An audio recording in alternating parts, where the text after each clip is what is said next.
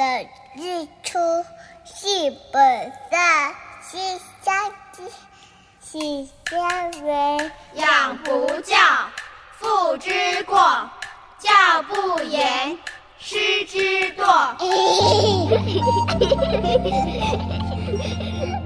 亲爱的爸爸妈妈，家里的孩子是不是爱吃零食、玩手机、作息不正常、讲也讲不听？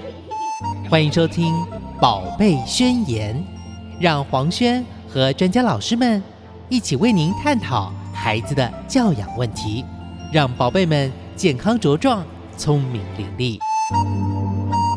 欢迎收听黄轩为您主持的《宝贝宣言》。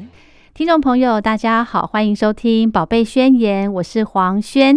今天呢，非常开心的哦，我们呃开年第一个节目呢，我们就请到一位儿童心理师到节目中，要来跟听众朋友聊一聊小朋友的一些心理发展方面的话题。我们先来欢迎唐玉芳老师，老师好，嗨，大家好，嗯。我们今天呢，要来跟听众朋友谈的一个话题，叫做怎么样教导孩子来面对自己跟他人的不同哦。那我们在聊这个话题之前呢，我想先请玉芳老师跟大家呃聊一聊，什么是儿童心理师啊？在我那个年代哦，我们小时候，我小时候啦，这个小朋友就是这样子，你就自然的长大，也不大会管你心理上面有没有什么呃这个不开心啊，或者是障碍之类的。那现在呢，是不是因为呃少子化的关系，所以小朋友的心绪上头，哎，就发展出了一个儿童心理师这一块啊？是这样吗？哦，其实就是在心。精神科里面啊，其实本来一直都有，就是所谓的心理师这个职务。对啊，因为心理师只知道是否成人，对对对对。但因为其实你会发现。成人，可是他成人也有经历过儿童啊。对对，那所以你要发现，呃，当你发现说你成人就会有一些情绪的问题，或是你有一些需要面对的困难的时候，嗯，如果我们在儿童的阶段，我们就先去做一些处理或是疗愈的时候，嗯，那也许你到成人这个过程，你就不会走这么辛苦。那再来就是，其实现在儿童心理师也会跟复健科一起去做搭配，跟欧呃职能治疗师、物理治疗师去搭配，做一些像发展的检核，像孩子有没有在这样的他到了某个年纪，他有没有发展出自己需要发展的情绪的需求，嗯，还有没有安全感的需求，还有他应应能力的。应应能力策略是不是有符合在他的发展年龄上面？这些都需要一些我们这些专业的人员去做一些评估。是，所以到现在的这个阶段，我们就会把心理师这个东西又分成儿童、成人、老人，哦，把它分得更细了一点。因为其实每个阶段每一样不同的群族群，他们需要都是不太一样的。是，那当然做的东西也不同。嗯哼哼，对对对。所以你有曾经辅导过成人或者是老人吗？嗯，有啊，在以前在医院实习的时候，其实没有办法去选择你要走哪一个区块。如果说，也许刚好你分配到那个医院，也许他们就有儿童专科，可能可以。但因为我去的医院是没有的，所以我们就必须要，而且其实你需要磨练自己。嗯，你跑过不同样的领域，你也可以更知道自己需要什么嘛。对，所以就在呃实习的过程当中，其实就是成人呐、老人呐、儿童都有。接触过，嗯，对对对对对，所以后来才开始钻研儿童心理方面的，对不对？嗯，哦那你这在这个领域上头，你这个已经经营多久啦？大概研究所毕业后，大概也快十年了吧？对啊，但是因为之后。因为在医院说真的比较辛苦一点点，就是要一直评估，所以后来那因为我自己个性的关系，我比较坐不住，我很喜欢动动跳跳，所以我们我后来就是到一些我后来就到私人机构去做一些一样儿童的疗愈的部分。那只是说就是跟一般的在医院做的事情就比较不一样，相对比较活泼一点点。是是，那我想请教玉芳老师哈。呃，在您手边的个案哦，哪些儿童的心理状况需要去找儿童心理师啊？家长一旦发现有什么样的小孩子怎么样不对劲，嗯，就要去找心理师来做咨商吗？嗯嗯，我觉得要看你要去的单位，例如说，你今天孩子的状况已经，例如像是情绪没有办法控制，嗯，然后有一些比较相对可能会有一些伤害自己的行为，或者是会伤害到别人的行为，这种情绪层面的部分，嗯，相对比较强烈的话，嗯，这种就很需要到医院去做一些。呃，评估，嗯哼，然后再来就是，可能你的孩，你会在发发现你的孩子在人际互动上有一些困难，嗯哼，他可能比较没有办法融入，嗯哼，这个部分也许也需要到医院去。哦，那你说像我们，你刚我刚刚说我们这样私人的机构，嗯，你说心理师可以给一些什么样的帮助？嗯，因为毕竟心理师跟其他呃专业人员的培训的大家的不同的层面嘛，嗯，那我们当然比较着重于在孩子的。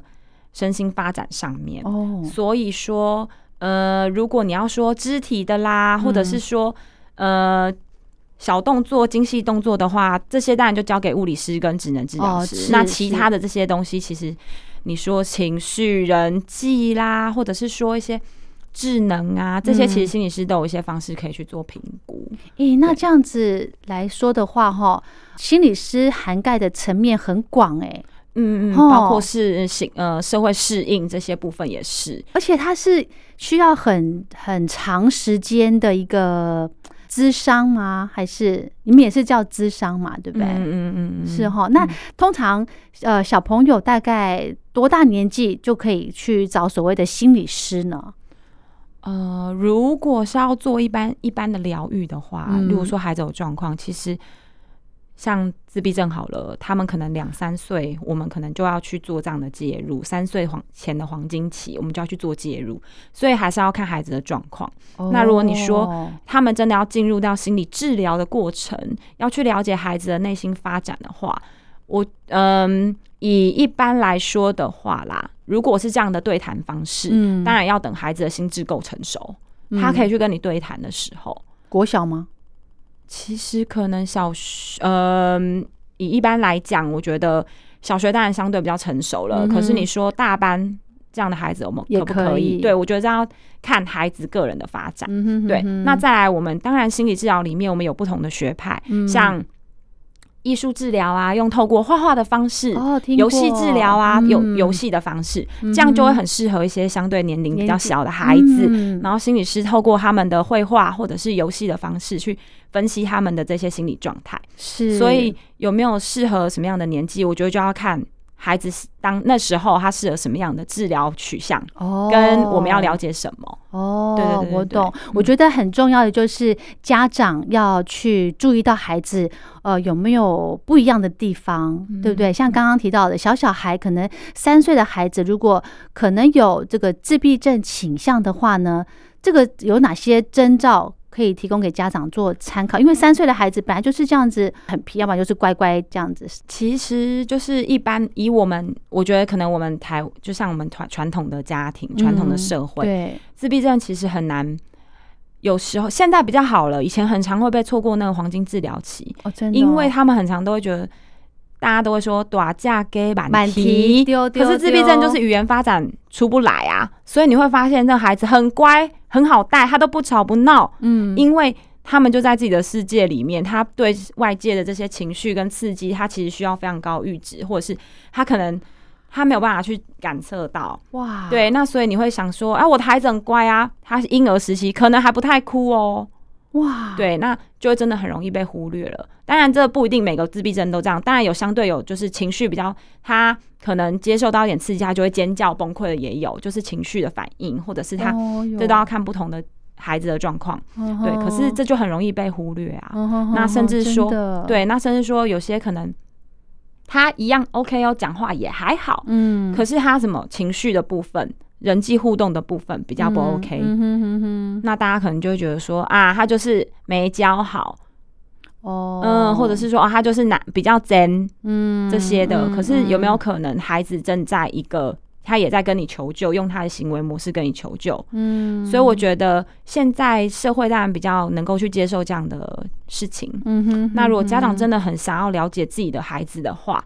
我觉得不要怕，也不要担心，说你去评估了就会怎么样。哦，嗯，你去评估了，那我们可以一起来面对，我们可以一起来解决问题。嗯哼但是相对的，至少我们不要去延误孩子的黄金治疗时期。对，我觉得这样就会很可惜。对，也许你的孩子可以有不同的方向可以去发展，是但因为我们一直被这样的框架框住的时候，你可能很害怕，你可能哎、会不会家长自己也很害怕面对？这也是一个另外一个议题啊。对对，那其实我觉得站在为孩子好的立场，我现在也嗯。都是建议我的家长啊，甚至我的朋友说，你想评估，好你就去啊，你只要你时间排得出来，嗯然后那个金额你相对是可以接收费，你可以接受的，嗯那有何不可呢？你就站在一个我可以更了解我孩子的立场，嗯然后我可以知道我怎么样可以更跟我的孩子相处，然后找出彼此的模式。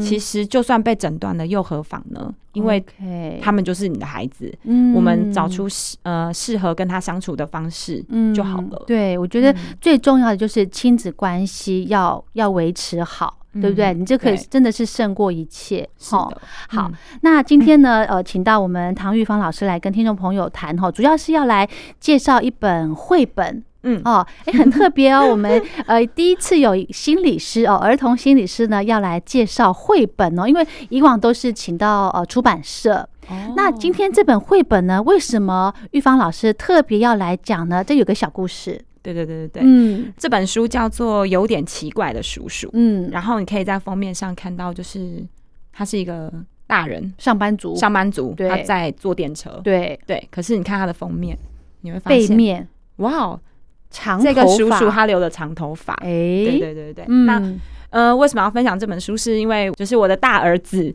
他呢，在他大概四岁的时候，就是去年他要上中班前，嗯中班对，然后我们呢就来，呃，我们跟我跟他讨论过后，因为他那时候头发真的也比较长，嗯然后我就想说，哎、好像可以来捐头发哦。嗯那我就跟他讨论了之后，他也觉得他其实当下他也不太知道这是什么事，嗯要做什么，对他就傻傻的答应我了。嗯 对，可是当然后我的孩子又长得比较清秀，所以他在这一路上他留长发的过程中，我们会绑起来，嗯然后就不断的会有人跟他说。姐姐，姐姐，妹妹，妹妹，哦。然后就常常会被误会。那相对我的孩子又是一个比较内向的孩子，嗯。然后他通常都会把这样，他当然也会听了不舒服，他觉得我就嗯。男生啊，可是他不知道怎么开口，嗯所以其实他累积了很多情绪在自己的心里。那他也表现给我们看，因为他不知道怎么去说这些事情。他回来就是对于我们可能要吹头发啦，嗯要绑头发啦，嗯他就会很排斥，是哦，然后情绪就会比较大。嗯然后甚至例如说，因为出去可能只是排个溜滑梯，人家也会误会嘛，哦那就会跟他讲，他可能就会不想去做这件事情。嗯对那直到就是今年，可是这其中间其实都没有对他没有太大的就是情绪的反击吗？就是他没有嗯太多的情绪来告诉我说放弃他不想做这件事情。真的哦，对他现在是。大班大班嘛嗯，他从中班开始呢，就会一直被误会说哦你是小女生，然后呢到现在大班了，他头发已经留到哪里了？肩膀过过肩膀，哦，对对对很长哎、很长，你从什么时候帮他留的、啊？就大他还留一年，一年。嗯。所以你看哦，从中班就开始留长头发，对不对？对。中班到现在大班，一年的时间，他要碰到自己的同学之外，然后去外面玩，对。哦，碰到一些陌生人对、大人、小孩对。对他的称呼，对。那诶，其实这对小小孩来说是一个压力耶，对对对，就是哦我每一次只要遇到这样的，然后我会观察他的表情，因为他就不会不会讲嘛。那我觉得我就会仔细观察他的表情，跟他对于这个人跟他讲的这句话，对，因为我发现孩子会选择啊，如果他他应该他们有我的孩子也会分辨谁是跟他开玩笑的，OK，所以我会观察他的表情，去看他对于这件事的反应是什么。嗯，然后像之前我们就去露营的时候，就遇到一个、一个人，他就是故意一直叫他说：“哎、姐姐姐姐！”一直小小朋友吗？大人，他就是要跟他开玩笑。嗯，好啦，不好笑，但是就是我觉得这大人真的是好，没我们这个 不录音的时候再讲。但是就是他就是故意跟他讲，然后我已经知道我儿子就是不开心了，嗯，那我会带我就把他带过来跟他说：“我知道你很不开心，嗯。但没我我你觉得我们可以怎么帮助你？”嗯，然后他就说，他回答我说没关系，就这样子。嗯但我我还是在告诉他说，好，那如果啊，你可以啊，你也鼓起，你可以鼓起勇气跟他说，我不是姐姐，我是哥哥，我是男生。嗯你可以等你准备好后，你自己去告诉他这件事情。好，虽然他在我们离开营地之后，他都没有去做这件事情，没关系，对我觉得也没关系。我觉得他就是表示他还没准备好。对，没错，对，但直到就是大班后嘛，嗯就是这学期，嗯其实他在中班那段期间，我觉得很棒，老师也帮我们就是跟大家说，嗯所以其实中班就是我们班的这些同学都很接纳他这个，哎、不是接纳，就是大家都很知道他要做什么，嗯很习惯他就是留了长发，然后他要嗯。去他要去做这件，他要去捐头发，哦，对对对，因为我们有我有先跟老师讲嘛，，OK，对，所以大家都知道他是为了留长发要去捐头发，做好事，对，所以大家其嗯。实就不会把他这个行为，就是这个这个跟别人不太一样的的事情放在心上。嗯对对，直到大班之后，因为会有同学转出转入啊，嗯就有一些新同学。嗯，那所以在八月疫情过后回去上学的时候，他那阵子就开始呈现一个非常焦虑，然后心情很不好的状态。对这个心理师妈妈 玉芳玉芳老师，你会不会劝退孩子？因为这个压力其实是。呃，可能是每天都会一直来的耶，嗯你不会想要劝退孩子吗？我觉得老师的那个心脏也很强。我觉得要不要劝退他，他他需要自己决定，因为我没办法帮他决定啊，因为头发在他身上，我就跟他讨论，嗯因为他那阵子回来。其实他本来就不太喜欢我帮他绑后面的头发，因为他觉得人家说很像女生，我也。就是绑马尾吗？对，绑马尾，他其实哦不 OK，他就是会绑前面，那我也 OK。OK，我们就讨论好一个我们两方都可以接受的方向嘛。是好，那直到就是八月多他回来的时候，因为我们都开车去接他，车上就会聊天，嗯，他就跟我说，他那天一上车就哼，我说哼，怎么了？那哼什么呢？然后说哼，今天谁谁谁说我很奇怪，然后说发生什么事情了？我说，然后他就说我不知道，我不知道，不想讲。对，然后说哦好，我说那没关系，你知道了你再告诉我。OK，对，好，那一样啊。我隔天，我当他不想讲的时候，我会给他一点时间，我也不会马上嗯不追问。不追他对，嗯。然后隔天我一样啊，起床因为头你知道头发很长，我还是要帮他绑，他会让我绑，嗯，可是一到校门口就拆了，他就哦拆掉。那你应该知到底道发发生什么事情？OK，嗯，因为其实他跟我们，我们出去，我们去露营，我们出去玩，其实他都很 OK 的，我绑怎样嗯他都是 OK 的。嗯可他今天突然间在校门口他就拆掉，我就觉得怪嘛。对，然后下课那一天在下课一上车，哟 哼，我说哟哼是怎么了？对他说我终于知道为什么了。嗯他跟我说了为什么，我说我当然有问谁啦哈，我们要了解一下是对哪位。个同学？对对对，然后他就说，他说我就是很好笑，我留头发很好笑，然后我就说啊。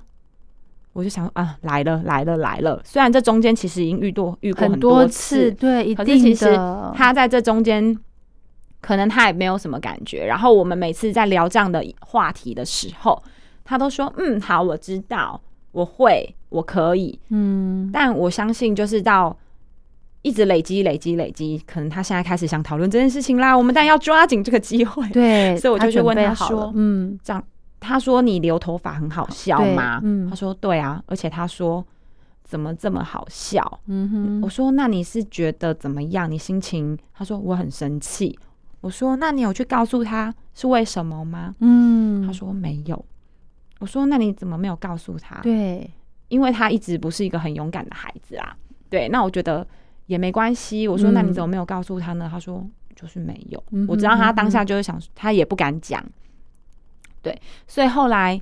呃，这件事情，因为他后来呢，他就真的很不开心。我说好，没关系，那我一样再加强他，告诉他说，你如果真的觉得很不舒服，你回来，哎、我觉得很棒哎，你现在回来告诉我了，对，我们知道这件事，情啊，对，那我们可以一起来想办法之外，其实我要告诉你一件事情是，你知道吗？你现在在做一件很棒的事，因为嗯我们要把头发捐长，捐给那些生病可是没有头发的小朋友。他们可以因为你的头发，然后让他们得到很开心、很自信，然后有用你的头发做成他们想要的样子。，对，他说：“嗯，我知道。”然后我就说，如果明天呐，他又再这样告诉你的时候，你打算怎么做？他说我会告诉他。我说好哦，那如果他在这样的时候啊，你就鼓起勇气告诉他。嗯哼，好。然后所以后来，因为我知道他已经到一个临界点了，我隔天也讨找老师讨论这件事情。嗯我把就是让老师知道说，他似乎在学校有这样的状况，嗯，可是跟我出去不会。对，那。是不是在学校中发生了一些什么这样子？那老师当下给我的回应是：哎，妈妈，那你要不要去跟他再仔细讨论看看？嗯哼，捐头发、留长头发这件事情到底是不是他真的想要的？还是你们可以等他准备好后，你们再来留头发？OK，嗯，然后我觉得哦，好啊，也可以啊，我可以跟他聊聊看，因为似乎我们没有真的很好好的去聊这件事情。当然他。我我可能觉得哦，他接受了，那我们就持续走这条路，对。所以那一天下课，我们上车的时候，我就问他说：“哎，我听老师讲啊，就是今天，嗯，老师有跟我说，他有去聊聊看，就是跟同学问问看。嗯，那我想问你啊，就是你前几天发生这样的事情，你。”有觉得你还要继续？你有想要继续再留头发吗？还是说我们现在去剪掉也没关系哦？OK，对。然后他回答我，我儿子跟我说：“可是我还没有捐，为什么我要剪呢？”对啊。然后我就说：“ 哦，对啦，嗯。”然后我其实我当下有点愣住，想说：“对，那我要回答他什么？”对啦，也对啊，因为他就是要捐啊，没错。那干嘛？我就还没捐，我捡什么捡？对。然后我就跟他想，我说：“哦，好，那我就换一个。”我就跟他说。那你知道，因为啊，我们之前遇到过很多次了，大家都会把你误认成女生，对不对？他说对。我说，那如果你现在决定我们要继续留，可能会遇到更多更多人，然后大家可能会说你是女生，你是姐姐。我就把各种可能会出现的方向都告诉他，哦，让他有心理准备，就是要让他打好，对啊，让他有心理准备。打预防然后他就说好，我知道，嗯，然后说。那你你你觉得要继续留是吗？我就再问了他一次，要确认呐。他说对呀。我说那好，那如果说我在不断的在告诉他说，那很好。如果是这样的话，我们都讲好喽，我们会遇到这些事情哦。嗯那。如果让你不舒服了，你要赶快告诉我。对，那没有关系。嗯只要你知道你在做一件很棒的事情，你也很想要这么做，我就陪你一起去做。是。对。然后同时，我就找到这一本有点奇怪叔叔这本绘本。嗯。然后刚好。隔天是故事分享日，我就赶快拿给老师，老师就帮我分享了这本故事给同学。哇！然后我儿子也从这中间得到很大力，然后他发现，哎，原来不是只有我在做这件事情，因为真的他的朋友们好像只有他在做这件事。然后同学们呢，也听完这个故事之后，陆陆续续有几位家长就跟我分享说，哎，他的小孩回去也告诉他，他们想要一起来做这件事情，留头发，留头发，卷头发。然后我就觉得，哎，我就回去也告诉我儿子说，哎，你看。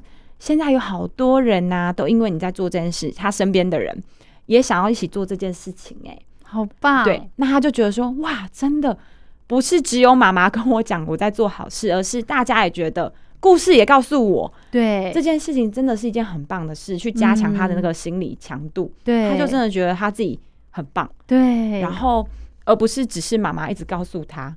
嗯哼，然后他好像也看不到到底是多棒啊！可是现在有不同的人来告诉他，你真的在做一件很值得去做的事情，很有也有人去帮他，对，甚至有人想要愿意去加入他这样的行列，没错，对，所以他现在前几个礼拜吧，嗯嗯，我才因为之前就像我刚刚讲，他真的很内向，不知道怎么样去表达，嗯哼，所以基本上就是大家去告诉他说，哎，姐姐、妹妹的时候，他只能默默看着我。对，然后殊不知我们呃万圣节去露营的，哎，没有万对万圣节前后去露营的时候啊，有一天我朋友就跟我说，哎，我儿子回来一直跟我讲说，你儿子为什么要留长发？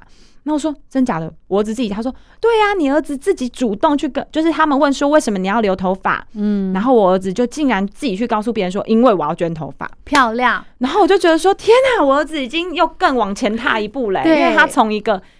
他从一个自己搞不清楚，对，然后不知道为什么要做这件事情，到一个他知道好他要做这件事情，可是他却不会，还没有准备好去告诉别人，对我要做这件事情，还没有那么勇敢。然后到现在，他可以很勇敢的去跟别人分享这件事情。也许他还说的不没有很完整，他只会说我就是要去卷头发，但是他却清楚啦。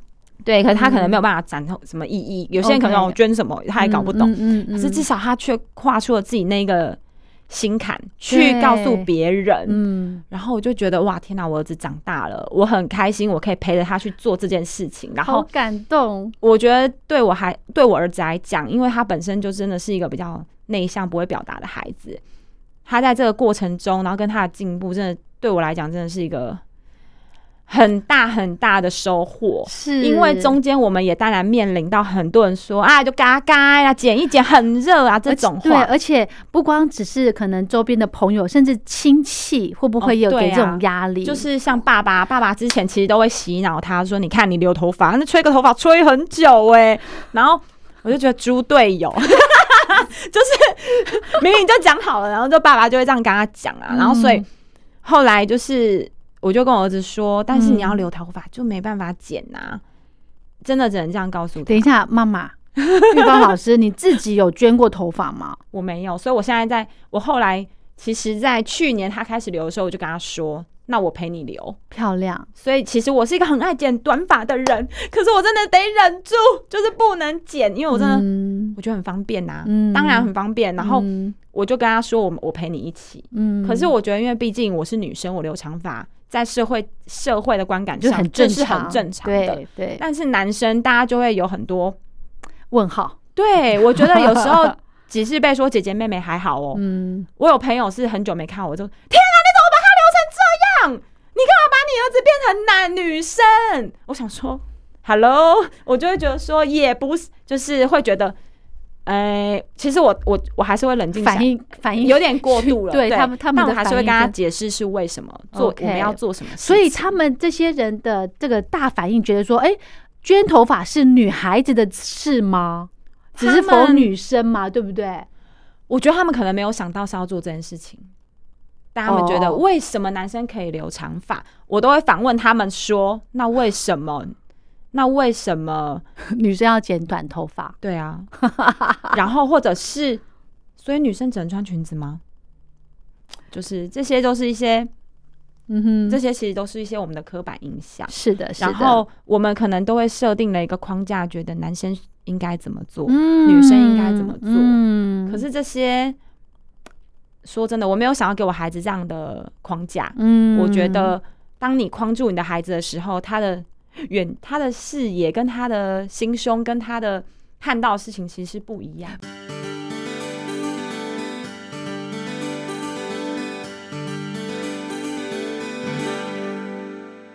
其实呢，我觉得玉芳老师儿子这个留长头发的这个过程，我们从小呃小中班开始，对不对？对，四岁的孩子那个时候已经开始知道男生女生了，嗯，哈，但是。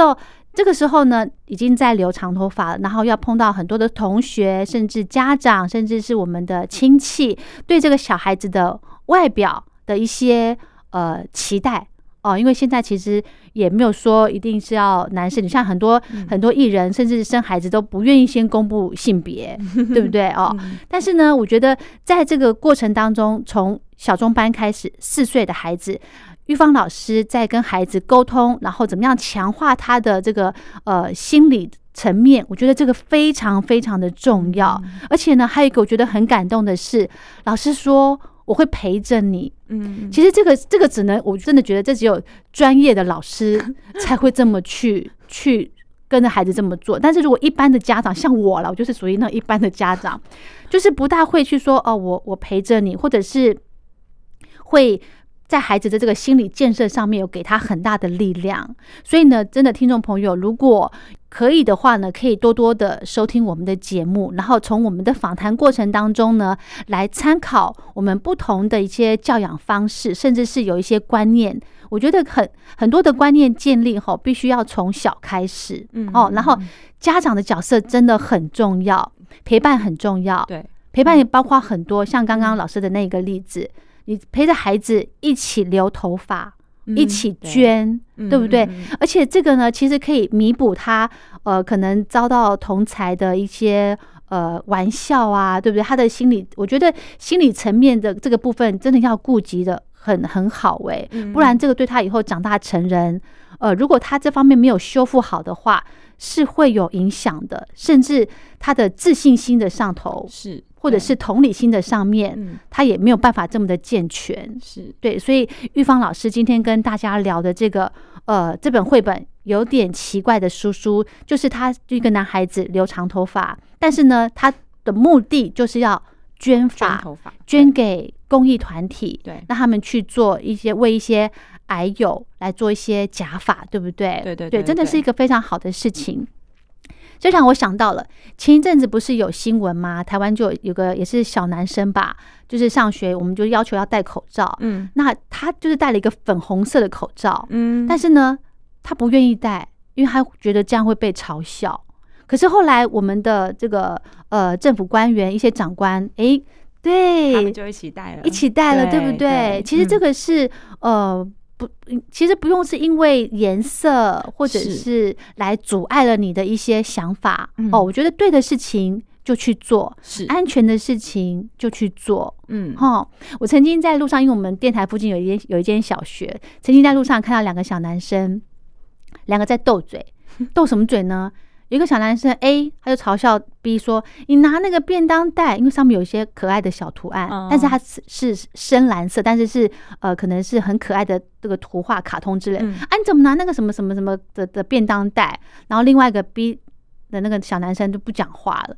那我就看着那个胖胖的小男生，我就说干嘛这样？那个便当袋很可爱，有什么关系？对对，就是其实哈、有一些观念哦的建立，家长也有很重要的责任，就是你要建立孩子说这样其实没有关系啊，只是实用就好了。那可爱的东西就就拿出来没有关系，而且嗯如果家人家长在这个孩子这上头没有帮他修复好的话哦，这这影响很深远的。嗯，其实我觉得在这个过程当中，嗯除了我，除了跟孩子一起做好事之外，是相对的，我们也我也在带我的孩子如何去尊重别人，好棒、因哦！为他透过这样的事，他透过这样的活动，他被尊重了嘛。是的，因为他的确留了长发，跟一般的男生不一样。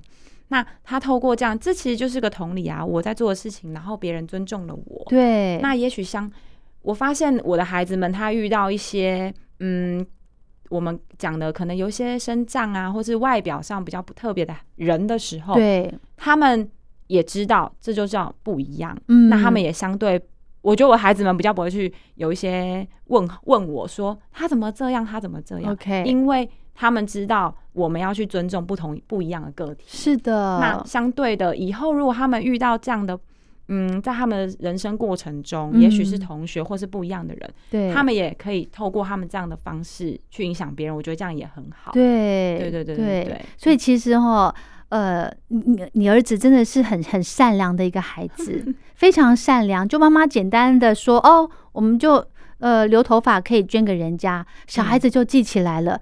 这么小的很简单的一个一信念，对对，他才四岁，嗯，他应该还不清楚头发做什么？捐是什么意思，然后要做什么。嗯。但是呢，就是妈妈跟他说了，这是做好事，但是他也可可能不清楚什么叫做好事，对他一开始真的不太知道，对。我就是找了一些文章，对，然后一些图片跟他讲，哦，你看那姐姐头发留很长，然后剪掉去做这件事情，嗯，对，就就这么简单。嗯，对，然后我觉得他现在，我就希我希望他可以透过这段过程中，除了尊重之外，嗯，他也可以为自己感到骄傲。没错，对对因为他其实影响了好多小朋友，哎，对啊，我现在同学们，大家就说哇，你儿子，嗯，所以我儿子回来也想要留，我说很好啊，很好，大好感动哦，好对啊感动对啊哦。对，好，我们节目的最后呢，我想请老师来嗯。呃跟大家简单的说一下这个捐头发要做什么，然后嗯。可以请哪些单位来做协助呢？好，就是捐头发，其实就像我们刚刚讲的，有些癌症啊，或是生病的小朋友，他们可能在做一些治疗的时候会掉头发。哦那他们呢，就是你知道，大家都他可能本来有头发，可是现在却没有头发了，嗯他可能会因为这样有些难过或失望，嗯所以就会很需要我们可以把头发捐给他们，拿去做假发。嗯对，然后再来就是，至少呢，你如果想要捐头发，你必须要留到三十公分，哦，对有30公分三十公分很长哎，你你儿子现在多头发多长？现在大概十五吧，因为我们都一定要去抓一个预留你之后发型的距那个长度，对对对，所以一定要再留三十公分以上。嗯，对，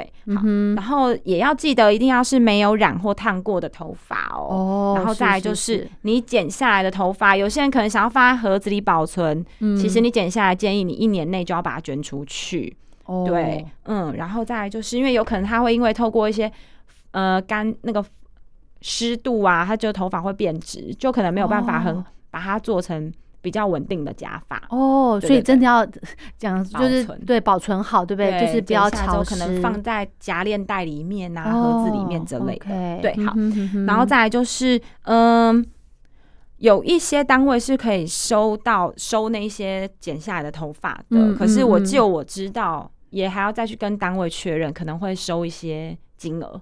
哦，嗯是，对对对。是，那目前其实我们可以知道，像中华民国癌症肿瘤患者辅助协会，嗯。然后跟财团法人切肤之爱社会福利慈善事业基金会，嗯。跟财团法人台湾癌症基金会以及财财团法人癌症希望基金会这四个机构都是有在收头发的哦。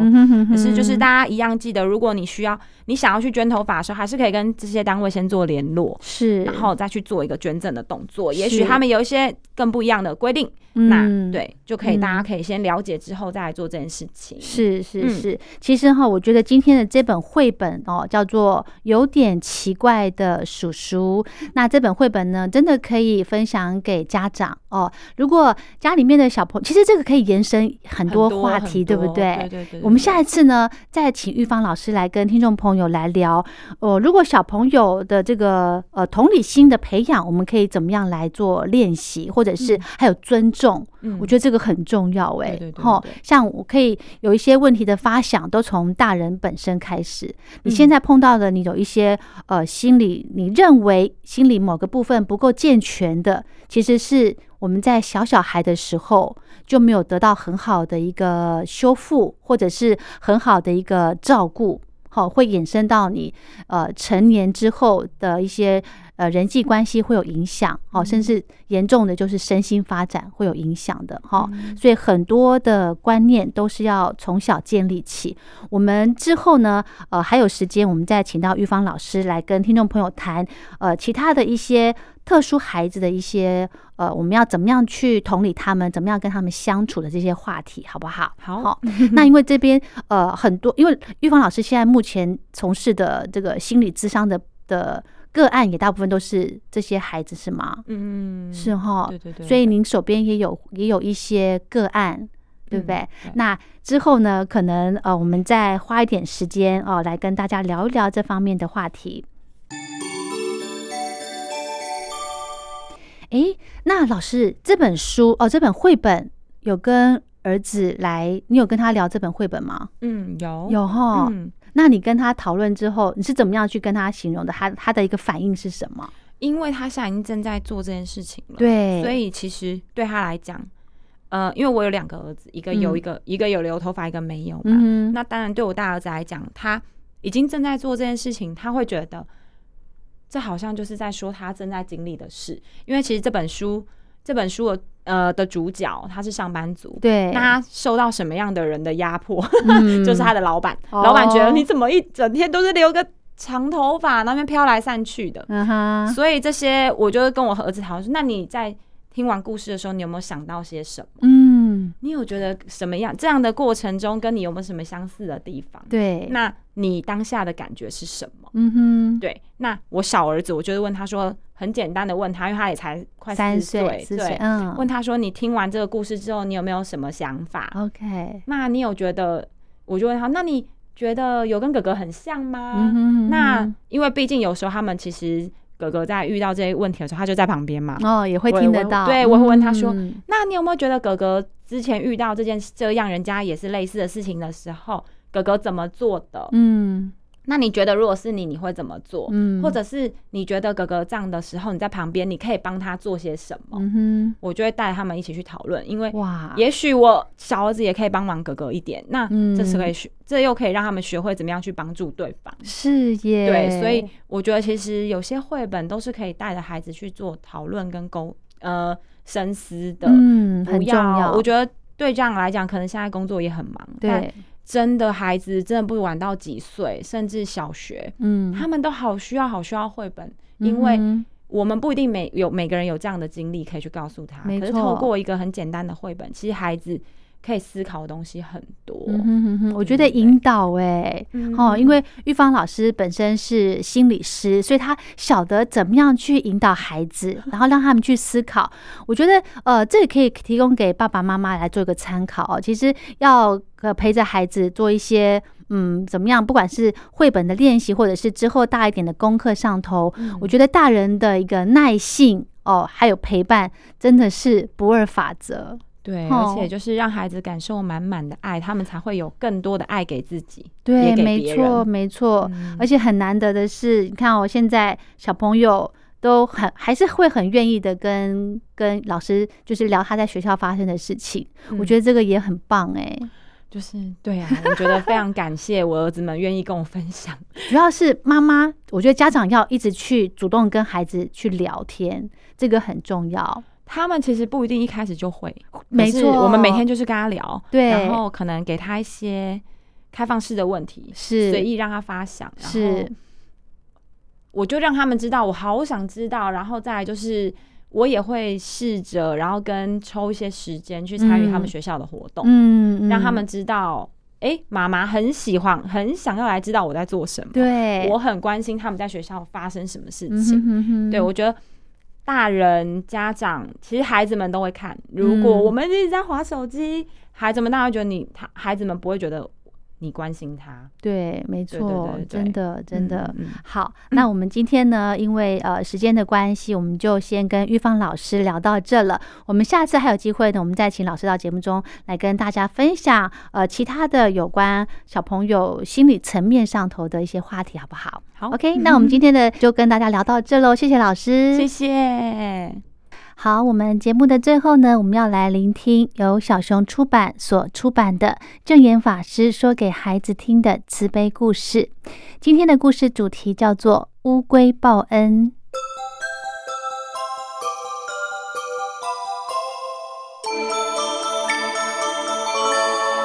乌龟报恩。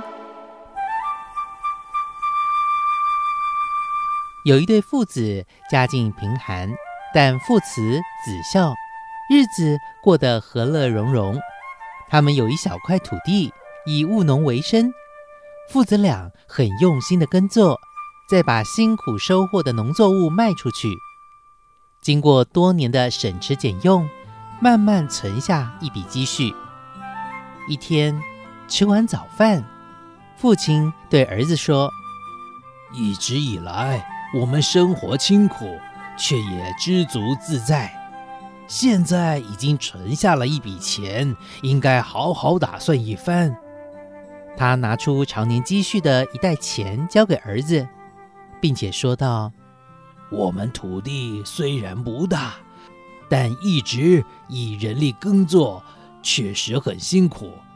这些钱你拿去，去城里买一头牛来帮忙耕作吧。”儿子听了，觉得很有道理，心里想：父亲的年纪大了，体力日渐衰退，应该买一头牛回来分担农务。于是他对父亲说：“好，我到城里看看，您不用担心，我会很快回来。路途这么遥远，钱收好了，不要弄丢了，这是我们多年攒下来的辛苦所得。”您放心，我会注意的。说完，儿子就出门去了。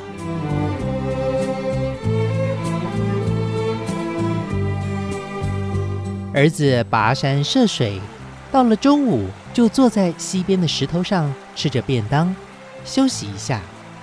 他一边吃饭，一边望着溪流，心里想着要如何渡过这条大溪呢？这时。远处传来小孩子的嬉笑声，他循声走去，看到有五六个孩子手里拿着竹竿，好像在敲打石头般的嬉闹。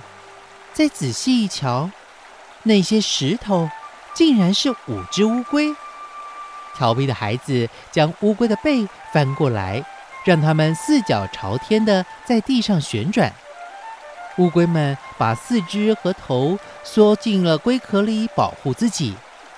这些孩子见状，就拿着竹子敲打着龟壳，要逼他们把头伸出来。年轻人看了，于心不忍，上前说：“你们为什么要玩乌龟？它们也是生命啊，它们也会害怕、痛苦，为什么不把它放回溪里去？”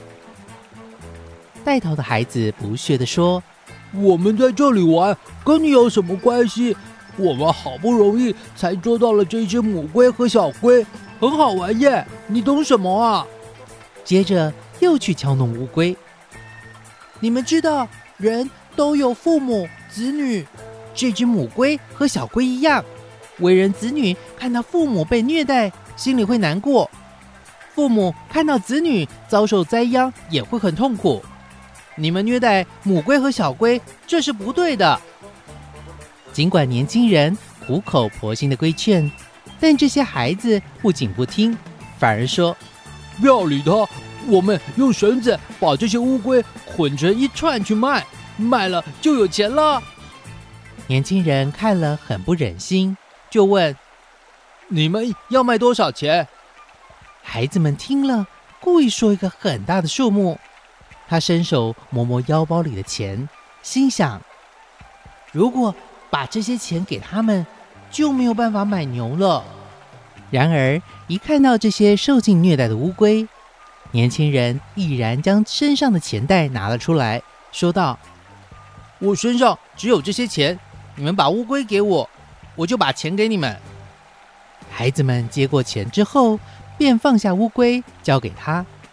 等孩子们离开后，年轻人小心翼翼地把乌龟上的绳子解开，再把它们放入大溪当中，让它们可以自在悠游。但这五只龟。恋恋不舍，抬头望着这位年轻人。我花这么多钱，就是要你们平安游回溪里，让我放心。赶快回去吧。年轻人说完，五只乌龟好像听得懂似的，就向溪里游去。到了溪中，还再三回头，年轻人也向他们挥手告别。看着乌龟游回溪中，年轻人虽然欢喜。但身上已无分文，只好空手回家，向父亲说明事情经过。父亲不但没有责怪他，还露出笑容说：“你做得很好，用那些钱救了五条命，比买一头牛更值得。我们的身体还很健康，那些钱日后努力工作就能赚回来了。”但那些乌龟，如果今日没有你拿那些钱去换，就没有命了。你把钱用的比一头牛还有价值，我很高兴。那天晚上睡觉时，父子俩忽然听到叩叩的敲门声。打开门，门外竟然站着一头牛，脖子上还挂着纸条，写道。乌龟们在溪边咬着碎金子，向路人换了一头牛来回报他们的恩人。这真是太不可思议了！父子俩开心的相视而笑。